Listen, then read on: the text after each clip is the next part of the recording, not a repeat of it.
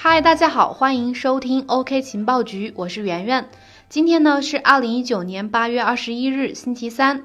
昨天，B 世界有一则消息称，ETC 的硬分叉时间预计将提前到九月十三日。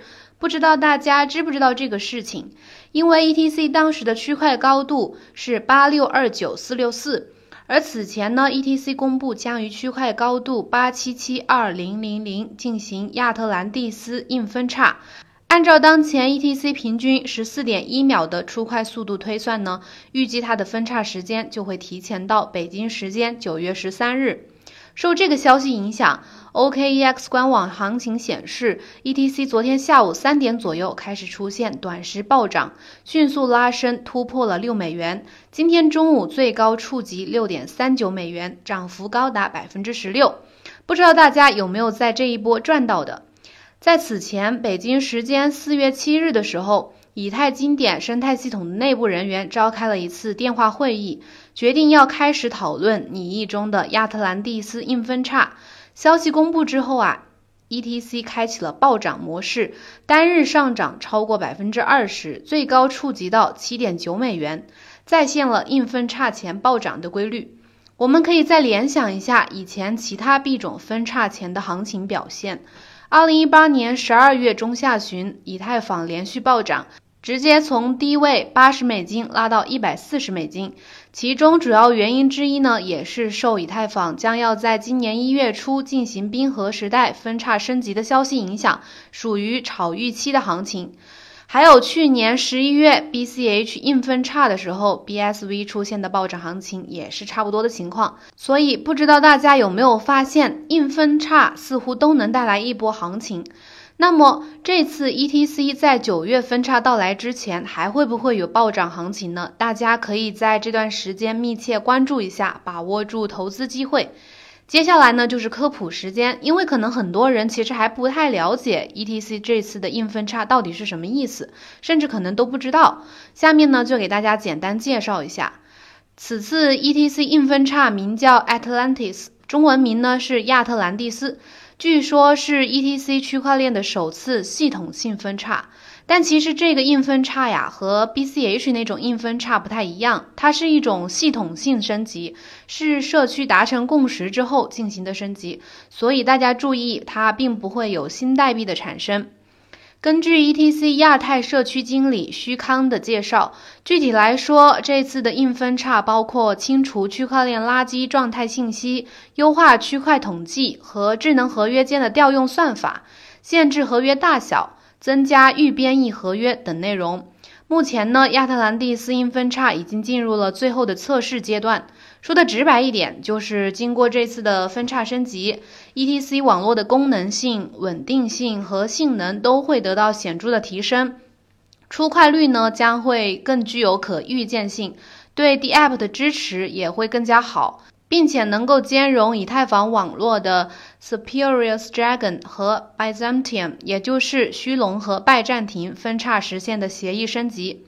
最终结果呢，就是让 ETC 能够和以太坊更好的兼容，来实现互操作。徐康还表示，亚特兰蒂斯硬分叉的内容其实在六月底已经完成了，本来硬分叉的执行时间可能会更早。但是后来，美国的社区成员啊，他们希望有更多的时间可以执行测试、联系交易所和矿工等利益相关人。整个期间呢，还经历了重重的分歧和争执，最终才定在了在八七七二零零零区块高度执行硬分叉。亚特兰蒂斯分叉之后，ETC 今年还会进行一个叫。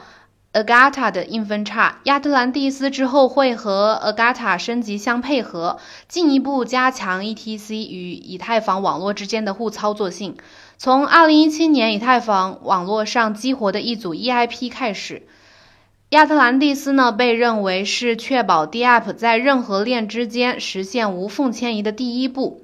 分叉之后，如果 ETC 网络的性能和稳定性确实能够大大提高的话，无疑将会吸引更多的 DApp 来到 ETC 网络进行开发运行，ETC 的生态呢也将会更加繁荣，由此产生的市场效应也令人期待。